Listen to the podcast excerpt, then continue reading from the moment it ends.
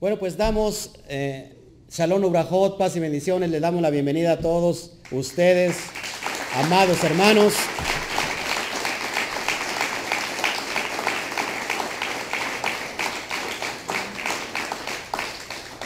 Bueno, pues por fin hoy vamos a cerrar con la carta, la primera carta a los Corintios, la entrega de la primera carta a los Corintios. Eh, el capítulo 16, pues ya hemos estado estudiando todos estos eh, 16 capítulos que sí nos llevó un poquito de tiempo. Se, nos cruzaron también las, las fiestas. Y bueno, este, solamente para retomar un, un poco lo que es la introducción a Corintios. ¿Se acuerdan ¿Se acuerdan cuál es el contexto de la carta a los Corintios? ¿Alguien, ¿alguien se podrá acordar? Son respuestas a, muchas inquietudes que tenían los gentiles que se estaban acercando en Corinto a la fe del Mesías judío. ¿sí? Eh, esta carta fue escrita en el año 56 al 58 después de Mashiach. Se escribió desde la ciudad de Éfeso, donde Shaul vivió ahí tres años, según lo dice Hechos. Entonces, Corinto, ¿se acuerdan cómo era la ciudad? Era una metrópoli, era una gran ciudad donde convergía eh, mucha cultura, donde venían eh, de muchas tierras al, a, lo, que es el comercio, ¿se acuerdan? Ahí había un gran, este, ¿cómo se puede decir? Un, donde llegaban los barcos, ¿cómo se llama? había un gran puerto y una metrópoli y bueno, había mucho intercambio cultural. Se adoraban a, los dioses griegos, de hecho había una gran comunidad de mujeres sacerdotisas, ¿sí? que una, una característica para hacerse notar que eran sacerdotas de estos dioses paganos era precisamente que se rapaban todo el pelo. Entonces yo por eso vi un poquito raro Armando, pero bueno, ya, ya, ya, ya, ya aclaramos todo eso.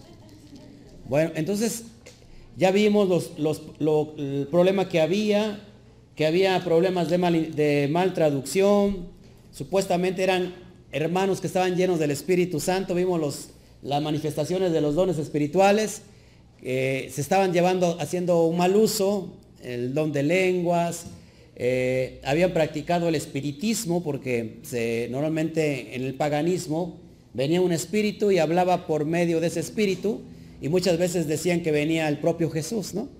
Entonces, esas viejas costumbres las traían ahora al mesianismo. Hoy lo vemos, eh, en estos casos sigue estando vigente, los espiritistas. El famoso, el Señor me dijo. El Señor dice, ¿no? Entonces, tengamos mucho cuidado y, Pablo empieza a poner, esta carta es para poner orden. Esta, esta carta es para poner orden. Había disensiones entre ellos, había pleitos, contiendas, se demandaban ya en los, en los, ¿cómo se llama? En los juzgados públicos, en lugar de ir con los ancianos y que los ancianos pusieran un orden. Estaba la, quejilá en completo desorden. Se creían muy espirituales, pero en realidad eran más carnales que otra cosa. Había un caso de adulterio, de pecado bien grande ahí, que el hijo, el, el hijo se metió con la madrastra, imagínate y que lejos que los ancianos pudieran, pusieran un orden, permitían que, siguiera viviendo, que, que, estuviera dentro de la comunidad. Entonces Pablo dice, ¿saben qué? Sáquenlo. Era para ganar su alma, por supuesto, ¿no? Sí, su carne iba a ser zarandeada, pero para que no se perdiera su alma. Es decir, que se vaya, que toque fondo, y en ese fondo va a regresar a Hashem. También se acuerdan que más eh, sobre los temas de las mujeres, qué hace una mujer o qué hace un hombre cuando el marido es inconverso, o viceversa, y si lo maltrata o la maltrata, pues Pablo ahí pone el orden, dice, bueno, pues divórciese.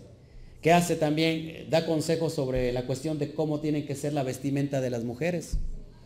Sí, si usan velo, no usan velo, todo eso lo, lo estuvimos viendo y la verdad es una carta bien hermosa que a nosotros nos ha servido mucho porque llegamos a tantas conclusiones erróneas del cristianismo que pensábamos que era así, pero cuando vemos la carta a los Corintios nos damos cuenta que pues nada que ver. Amén. Entonces, todo ese, esos conceptos de lo que estábamos viendo, pues lo vamos a llevar a problemas en el matrimonio también, bueno, lo, acabo de decir. ¿Sí? Los sacrificios de los ídolos, qué es lo que se tiene que comer, qué puedes tú comer de los ídolos qué carne es la que se tiene que comer y todos esos problemas contra la amonestación contra la idolatría. Y había abusos también en la cena del Señor. Estaban celebrando Pesach de la manera que ellos les, convenía, ¿no? Entonces decía que muchos estaban cenando Pesach siendo incircuncisos. Muchos de ellos. Y dice que la, la Torah dice que ellos, Pablo dice, muchos de ellos duermen. O sea, no como ustedes que están durmiendo. O sea, estaban muertos, morían, porque la estaban llevando, la estaban, estaban cenando eh, injustamente. O sea, no tenían, eh, ahora sí, el orden, la santidad para llevarlo. Y bueno, Pablo pone después de los dones, que es un camino mejor. ¿Cuál camino es el mejor? El amor. O sea, si tú tienes todos los dones y tú dices, wow, yo soy, no sé, el, espíritu de Pablo andando aquí en la tierra, o yo soy como Pedro que solamente paso así con mis sombras se sanan los enfermos, pero si no tienes amor, de nada te sirve todo eso. Entonces vimos los dones y terminamos en el capítulo 15 con la resurrección de los muertos, ¿se acuerda? Entonces, casi un rato en la mañana vimos un poquito de la resurrección de los muertos. ¿Quién se oponía? ¿Quién se oponía a la resurrección de los muertos? ¿Eh? Los saduceos, los saduceos. Además que están bien feos. Bueno, y ya para terminar entonces, ahora sí, vamos a la carta de Rab Shaul, capítulo 16. Fíjate cómo va a cerrar esta carta. Ok, bueno, vamos a, meternos de lleno. Y ahora sí, abra su Torah en Primera de Corintios 16. Y va a hablar de la ofrenda para los santos. Dice, en cuanto a la ofrenda para los santos, haced vosotros también de manera que ordené en las iglesias de Galacia. Pablo había eh, aconsejado que en ciertas quejilá, en ciertas quejilot, se levantara ofrenda para los santos que estaban en Jerusalén. O sea, gente que estaba necesitada, que estaba pobre, que, que se levantaba entre toda la comunidad eh, mesiánica y, esas ofrendas eran llevadas a dónde? Para ayudar a estas personas. Amén. Entonces, en cuanto a la ofrenda para los santos, haced vosotros también de la manera que ordené en las quejilá, en las quejilot de Galacia. Versículo 2. Cada primer día de la semana cada uno de vosotros ponga aparte algo, según haya prosperado, guardándolo para que cuando yo llegue no se recojan entonces ofrendas. Este pasaje, si lo puedes subrayar, es uno de los pasajes de peor interpretación. Te lo van a sacar. Te van a decir, mira, aquí podemos concluir que, los, que la, la comunidad se reunía en domingo. ¿Qué día es el primer día de la semana? domingo. Pero vamos a interpretarlo correctamente. Vuelvo a leerlo. Cada primer día de la semana, cada uno de vosotros ponga aparte algo según haya prosperado, guardándolo para que cuando yo llegue no se recojan entonces ofrendas. Bueno, vamos a ver entonces el contexto. Para empezar, nosotros que seguimos los tiempos de Hashem, los días empiezan de tarde a tarde. Lo que yo le explicaba ayer el hermanito que estuvo con nosotros. Por ejemplo, hoy es Shabbat. ¿A qué horas tienen en su, reloj? ¿Cinco? Cinco para las cinco. Ok. Después de las seis de la tarde, más o menos siete de la tarde, empieza a oscurecer. Ya es el primer día de la semana. ¿Todos aquí? No, no está en el pensamiento grecorromano de decir, ah, el primer día de la semana, domingo como tal, ah, este, mañana domingo. Y se imaginan que estaban en, una mañana de domingo celebrando misa o celebrando culto y ahí donde se tienen que recoger las ofrendas. Ahí no estaban reuniendo, no se estaban reuniendo. Es como nosotros, ahorita terminamos a las 7 el Shabbat, inmediatamente ya es el primer día de la semana. Tampoco domingo, porque en el lenguaje hebreo no existen los días de la semana como nosotros los conocemos. Por eso cada vez que, terminamos y nos despedimos unos a otros, ¿cómo nos decimos? Shawa Tov. ¿Qué significa Shawatov? Buen inicio de semana. ¿Por qué? Porque ya ha empezado la semana con el primer día de la semana. Ahora, ¿por qué Pablo dice y aconseja que se, no se recojan ofrendas? O sea, que se recojan, perdón, ofrendas el primer día de la semana, para que cuando Él llegue, bueno, pues ya no se recojan más. Vamos a ver entonces el contexto. el, contexto para entender esto es Motzahei Shabbat. Motzahei Shabbat, que significa al término del Shabbat. ¿Por qué Pablo dice que hasta el término del Shabbat se recojan las ofrendas? Pues muy fácil. ¿Por qué? Porque no se puede tocar dinero en Shabbat. Eso está en la tradición oral. No se puede tocar dinero Shabbat. Ni en ese entonces, ni hasta hoy en el judaísmo es algo mortal. Es más, hay personas que ni siquiera traen cartera. Quizás ya traen su ofrenda aparte cuando termine el servicio, pero no pueden tocar el dinero, no pueden tocar dinero. Cuando, cuando oscurece, entonces ahí sí, ya se recogen las ofrendas. ¿De dónde, ¿De dónde saca Roma, por ejemplo, la Iglesia Católica de pedir los diezmos y las ofrendas en un domingo? Precisamente de este consejo, de este, perdón, de este término. Entonces, Motzahei Shabbat. Al terminar el Shabbat, se recojan ofrendas. No tiene nada que ver con que se reúnan los domingos. Ahora, esta parte, si lo puedes subrayar, el versículo 2, es la única parte que hace excepción para el primer día de la semana como tal. Todas las demás, Hechos 27, lo que viene en Mateo, lo que viene en Juan 20, todo eso, donde dice primer día de la semana, es la palabra griega miaton chabatón, que significa en el primero de los sábados. Es el conteo del Homer. Todo tiene referencia al conteo del Homer. Aquí es la única referencia que hace eh, que está refiriéndose al primer día de la semana, pero no al domingo como tal, sino que lo hace al anochecer de Shabbat para que entonces ahora sí se puedan recoger ofrendas. ¿Estamos entendiendo? Porque los veo como muy chatos. Ok. Bueno, seguimos. Versículo 3. Y cuando haya llegado, a quienes hubierais designado por carta, a estos enviaré para que lleven vuestro donativo a Jerusalén. Fíjate Fíjate el amor tan grande que tenía Pablo. Pablo podía vivir en la escasez y podía vivir en la abundancia. Pero fíjate el amor que tenía Pablo de llevar estas ofrendas a estos santos que vivían en Jerusalén. ¿Cómo se imagina estos Kadoshim que estaban viviendo en Jerusalén? En el tiempo de Pablo, en el tiempo del primer siglo. ¿Cómo se imagina a estos Kadoshim? Escondidos, perseguidos, pero sobre todas las cosas que guardando la Torah. Por eso eran, e, ese es el término. Kadosh es alguien que es apartado para guardar la Torah. Estaba luchando con, en contra de la guerra que había impuesto Roma, en cuanto del perseguimiento que había impuesto Roma, de que todos aquellos que, guardaran Shabbat, que comieran, eh, que, que solamente comieran alimento kosher, todo eso, eran perseguidos.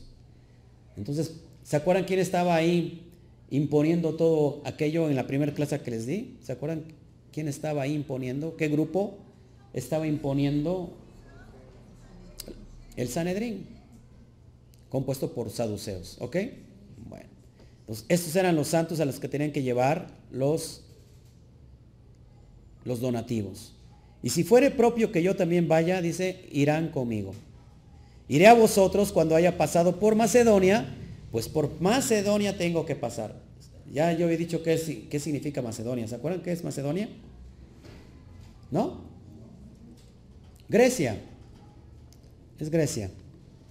Dice, y podrá ser que me quede con vosotros, aún, paz, aún pase el invierno para que vosotros me encaminéis a donde haya de ir. O sea, Pablo, una por segunda vez le dice, quiero estar con ustedes en persona.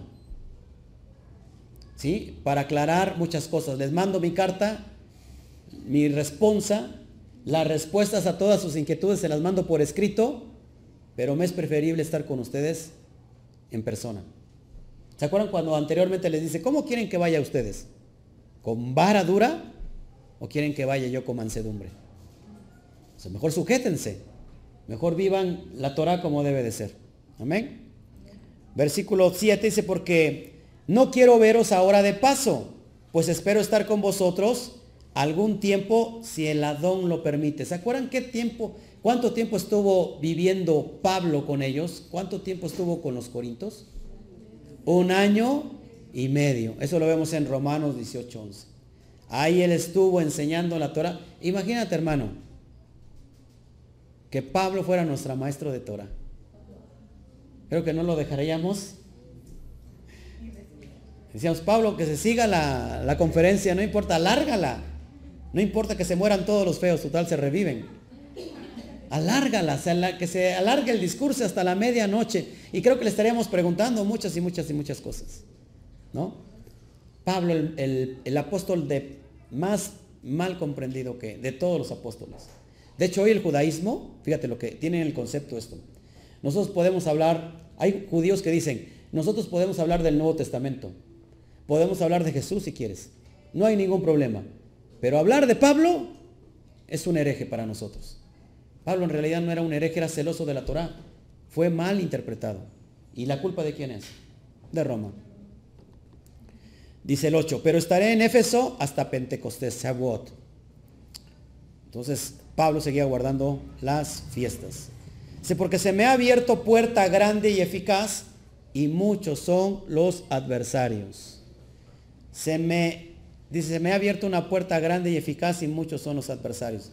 ¿Cuántos de ustedes han pedido que las puertas, que, que las puertas de la bendición sean abiertas? Muchos van a ser sus adversarios. Mucha gente no le gusta la persecución. Mucha gente se deprime cuando escucha que están hablando mal de la persona. Si yo, yo, pusiera caso a eso, ya no existiría yo. Ahora, me pasaría toda la vida aclarando rumores. No te puedes distraer. Toca al de junto y dile, no te puedes distraer. Tenemos que seguir avanzando.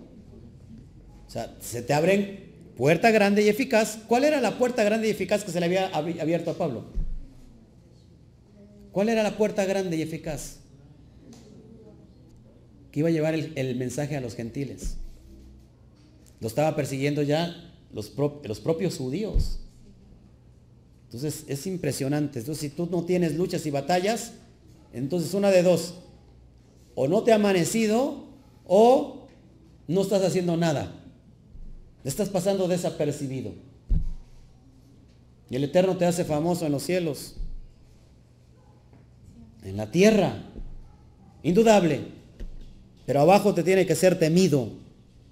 Los infiernos se tienen que temer porque llevas el nombre del Eterno. Pero si ni los perros te ladran, es que no estás haciendo nada. Ponte a trabajar para el reino. Amén. Y, y si llega Timoteo, mirad que este que esté con vosotros con tranquilidad, porque él hace la obra del Adón, así como yo. ¿Quién era Timoteo? Su hijo espiritual de Pablo. Entonces, Timoteo, aunque era joven, era un talmidín, él llevaba, dice, lleva la obra de Mashiach, así como yo la llevo. Imagínate ser un discípulo de Pablo y, y llevarlo la misma obra que Pablo. Es lo que estamos llevando hoy, hermanos. Estamos luchando contra corriente. Es lo que estamos haciendo. Porque ir, a favor de la corriente es bien fácil. ¿Qué, pasa? Simplemente te dejas llevar. ¿Qué te llevas? ¿Cuál esfuerzo? Es más, te la llevas de muertito si te vas. Pero contra corriente, ahí está lo fuerte. Versículo 11. Por tanto, nadie le tenga en poco, sino encaminadle en paz para que venga a mí, porque le espero con los hermanos. Fíjate las recomendaciones que ponía Pablo a sus talmidín. Versículo 12, acerca del hermano Apolo, ¿se acuerdan quién era Apolos? Era poderoso en la escritura. Era un judío, era un judío que era poderoso en la, escritura, sí, poderoso. Sí, unos decían, no somos de Pablo, otros decían, no somos de Apolos. Era poderoso. Dice, mucho le rogué que fuese a vosotros con los hermanos, mas ninguna manera tuvo voluntad de ir por ahora, pero irá cuando tenga oportunidad. Pues como que creo que hay balconió al pobre Apolos. Versículo 13. Velad, ojo, esta, estas características son muy importantes. Velad, estad firme en la fe, portaos varonilmente y esforzaos. Son cosas bien importantes. ¿Qué significa velad? Estar alerta. Estar alerta. Estad firmes en qué? En la fe, en la abundad, en la abundancia, eh, perdón, en la obediencia. No sé por qué vi a este hombre entrar y pensé en la abundancia, quién sabe. Portaos qué? Varonilmente.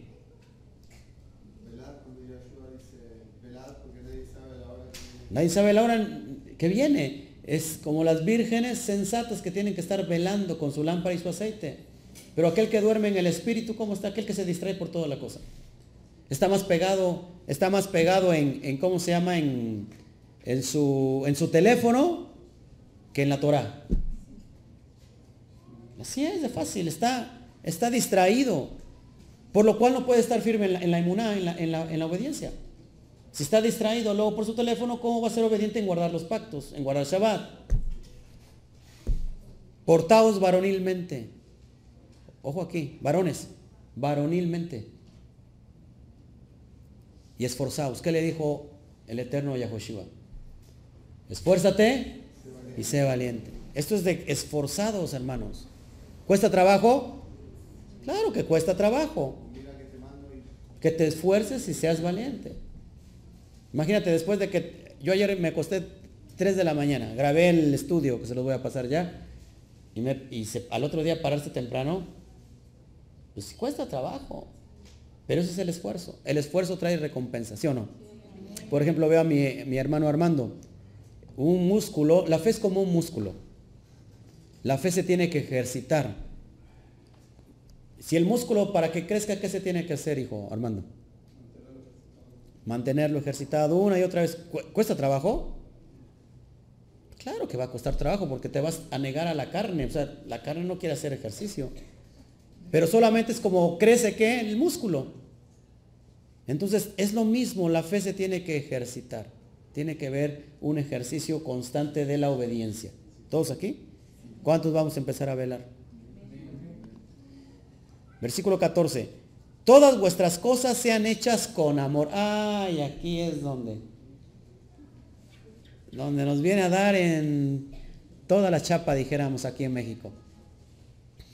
Todas las, ¿cuáles? A ver, ¿cuál es la ley más grande sobre la Torah? El amor sobre todas las cosas. La fe y la esperanza permanecerán, pero sobre todo el amor. El amor es la... El amor es la Torah. Sí, el amor es la Torah. Claro, el amor es la ley más grande en la Torah. Amarás a Yahweh, tu Elohim, con toda tu mente, tus fuerzas y tu alma.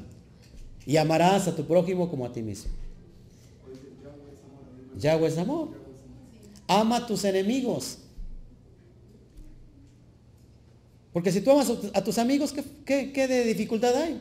Hasta los malos aman a sus amigos. Ama a tus enemigos. ¡Wow! ¡Qué tremendo! Ese es el amor. Por eso dice Pablo, todas las cosas sean hechas con amor.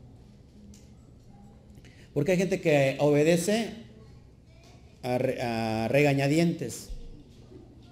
Ay, me tengo que quedar ahorita terminando el Shabbat. el patrón no, entiende que estoy cansado. ¿Cómo, ¿Cómo barrer yo, por favor? Si soy un ungido de Yahweh cómo ayudar a escombrar aquí. Si ni mi casa lo hago. Hermano, todo lo tenemos que hacer con amor. Todos aquí. A veces vivimos de apariencia y es cierto. Porque realmente aquí el amor, aquí todo el mundo lo demostramos. Bueno, algunos, ¿eh? Algunos, déjame decirles. Pero aquí todo el mundo, manito, manita, hermanito, hermanita, este, ah, ajayot, qué bueno, y besito, y lo que tú quieras, y, y abrazo, ¿no? Y qué bueno que te vaya muy bien. Pero allá afuera, allá afuera es donde se tiene que llevar el amor. Hacer todas las cosas con amor. Todo lo que te rodea tiene que ser un trato con amor. ¿Cuántos de aquí tienen trabajadores? Levante la mano. Bueno, los trabajadores tienen que ser tratados con amor. Ahora, ¿cuántos de aquí tienen servidores? O sea, porque ya sea que manden a, a lavar su ropa o qué sé yo, les dan servicio. No porque usted paga, significa que entonces los va a tratar mal. Ni siquiera porque, porque usted paga significa que aquel que está dando el servicio es inferior a usted. No, él está dando un servicio y tú lo estás pagando, pero ese, ese trato tiene que ser con amor. Por eso la Torah es completamente práctica. La Torah se tiene que practicar allá afuera. Amén. Bueno. Seguimos entonces. Versículo 15. Hermanos, ya sabéis que la familia de Estefanas es las primicias de Acaya y que ellos han dedicado el servicio de los Kadoshim. Esta familia que servía toda la casa. Yo me puedo reflejar en esto con mis padres, mi madre, mi hermana. Eh, pues de alguna manera todos sirviendo, todos sirviendo en, la obra del, Eterno. ¿No te, te, imaginarías que toda tu familia estuviera sirviendo?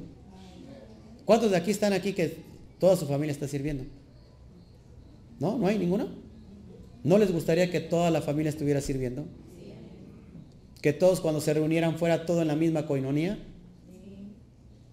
Qué tremendo. Versículo 16. Os ruego que os sujetéis a personas como ellos y a todos los que ayudan y trabajan. Sujétate a personas que están llevando frutos de la Torah, que tienen fruto, que tienen obras, que tienen aroma y que tienen frutos. ¿sí? Sé como el letroj, el limón que estudiamos eh, en el pasado Sukkot, sé como el limón que huele delicioso, tiene un aroma sabroso, pero que también tiene fruto, sabe delicioso. Así que seamos como letroj. ¿sí? Obras. Versículo 17. Me regocijo con la venida de Estefanas y de Fortunato y de Acaico, pues ellos han suplido vuestra ausencia. Fíjate Pablo cómo tenía gente que le ayudaba en el ministerio. Hace un rato vino el, pastor que nos visitó y, dijo, ¿a poco el pastor también canta? y vende, los domingos vende mole también. O sea, a la persona se le, el pastor le causó curiosidad. Dice, pues es que no hay varones que lo, que lo ayuden. No hay varones que lo ayuden. No hay varones que lo ayuden. Póngase a trabajar, hermanos. Hay que ponerse a trabajar para la obra. Se tiene que levantar un, un varón. Luego con ello, pues, su esposa, su mujer. Las mujeres trabajando con las mujeres, así como hace la hermana Luz. Yo como me voy a ver yendo a, a ministrar a una hermana. Oiga, hermana, ya la vine a ministrar. Hay un pastor bueno, estaba por acá, que en su oficina tenía una cama. Y ahí ministraba a las hermanas. No, en serio, no se ríen, pero es verdad. Las acostaba para ministrarles. Terminaba toqueteando a, todo, a toda la parte de la hermana y ya, les, ya la había ministrado. Todo viene por qué? Por la ignorancia. Dice, porque confortaron mi espíritu y el vuestro, reconoced pues a tales personas. Reconozcamos, hermanos, seamos agradecidos con las personas que de alguna manera nos ministraron la Torah. De alguna manera fueron el enlace para llevarnos a la verdad. Seamos agradecidos, hermanos. 19. A las que Giló de Asia os saludan Aquila y Priscila. Con la iglesia que está en su casa os saludan mucho en el Adón. Fíjate, Aquila y Priscila era una pareja eh, Aquila era un judío, era un judío que había nacido en la, dispersión, pero que eran muy estudiosos de la Torah, tanto que tenían en su casa una propia quejila. Esta pareja, oyendo a Apolos, que estaba dando un discurso, dice que los llamó aparte, eso lo vemos en Hechos 18 creo, los llama aparte y todavía le dicen, te falta esto y esto y esto más. Apolos que era poderoso en la palabra, Aquila y Priscila le dicen, te falta todavía más conocimiento de la fe. Fíjate, siempre nos va a faltar. Si nosotros pensamos que ya sabemos todo. Versículo 20. Os saludan todos los hermanos, saludaos los unos a los, a los otros con ósculo santo, con beso santo, sin malicia. Yo, Pablo, os escribo esta, esta salutación de mi propia mano. Yo les recomiendo, hermanos, si usted no tiene la confianza, que se salude con ósculo santo con las varonas, con las varonas. Porque se da el caso que hay varones que son, que llevan ventaja, ¿eh? se ha dado el caso. Que de repente ya lo, lo toman como, como una, ¿cómo se llama? Como ventaja y lo hacen de otra, de otra manera. Entonces tengamos mucho respeto, ¿no? Hay, hay hermanos que no simplemente les gusta eh, saludar de mano. Está muy bien, hay que respetar todo eso. Hay que respetarlo. Y muchas veces a lo mejor no es porque la hermana o el hermano sea, sea sangrón, sea payaso, sino para que haya un respeto. Yo se lo recomiendo. Y bueno, eh, ah, versículo 22. El que no amare a la don Yeshua Hamashiach sea anatema. El que no ame a Yeshua sea maldito. El Adón viene, Maranata. Entonces fíjate, Pablo como dice, el que no ame a Yeshua sea maldito. Juan 14, 15, vamos a ver por qué es maldito. ¿Qué dijo Yeshua? Si me amáis, guardad mis mandamientos. ¿Cuántos amamos a Yeshua? Hace un rato, eh, ayer discutíamos con el, hermano, pues si amas al Eterno tienes que guardar sus mandamientos. ¿Cuáles son sus mandamientos? Pues sus mandamientos son que, nos amemos unos a los otros. Esos son sus mandamientos. No. Él mismo lo dice. El versículo 23 del mismo capítulo de 14 de Juan. Respondiendo Yeshua, y le dijo, el que me ama, ojo, mi palabra guardará. ¿Y qué? Y mi Padre le amará y vendremos a él y haremos morada con él. Entonces, pocas palabras, amar a Yeshua lo demuestras cuando estás guardando qué? Todos sus preceptos. Ven aquí. Juan 15, 10. Si guardareis mis mandamientos, permaneceréis en mi amor Así como yo he guardado los mandamientos de mi Padre y, permanezco en su amor. Entonces, guardar los mandamientos es permanecer en el amor de Hashem. ¿Todos hasta aquí? Cuando le dice a un hijo, ¿me amas? Sí, papá, pero si no te obedece el hijo, ¿en verdad te amará? No mandas a hacer esto y no te obedece. Hace lo que quiere, lo que se le venga en su voluntad. ¿Te amará? Es como incongruente. Versículo 23. La gracia del Adón Yeshua Hamashiach esté con vosotros. Mi amor en Mashiach Yeshua esté con todos vosotros. Amén. Y terminó toda el capítulo de versículo, del, todo el capítulo 16 de la carta a los Corintios. Hemos terminado esta primer serie, esta primer carta. La que viene también es muy importante, habla también de doctrina. Pisamos algunos callos. ¿Cuántos se sintieron agredidos en esta carta? Yo fui uno de los... Primero a mí me pisa el callo, el eterno. Yo ya vengo después y me desquito con ustedes. Pero sí estamos, muchas personas dieron de brincos, como que el don de lenguas no es ese? Y hasta me hablaron en lenguas. Luego, ¿cómo que el, velo de la mujer, si el velo, su cabello, ese es el velo? ¿Cómo? Bueno, ya lo vimos, ¿no? ¿Cómo que me tengo que sujetar a mi marido? Que es mi cabeza. Esa es tu cabeza. Y cada y cada detalle de lo que son los dones espirituales. Bueno, pero hemos aprendido todo eso. Amén, hermanos. ¿Qué les parece si oramos para terminar ya esta carta, esta primer carta y que el Eterno haga su propósito y que llegue hasta lo último de la tierra, hasta donde tenga que llegar este, esta, este estudio sistemático y que el Eterno, bueno, pues sea el pescador que va a traer a Efraín desde de entre las naciones y los va a recoger. Abacadosh, te damos a ti toda la gloria, toda la honra, toda la alabanza, Padre. Eres grande, eres maravilloso, eres poderoso. Gracias por todas las cosas que haces, por todas las cosas que, dispones, Padre. grande, grande, grande, grande es tu amor, Padre. Grande es tu paciencia.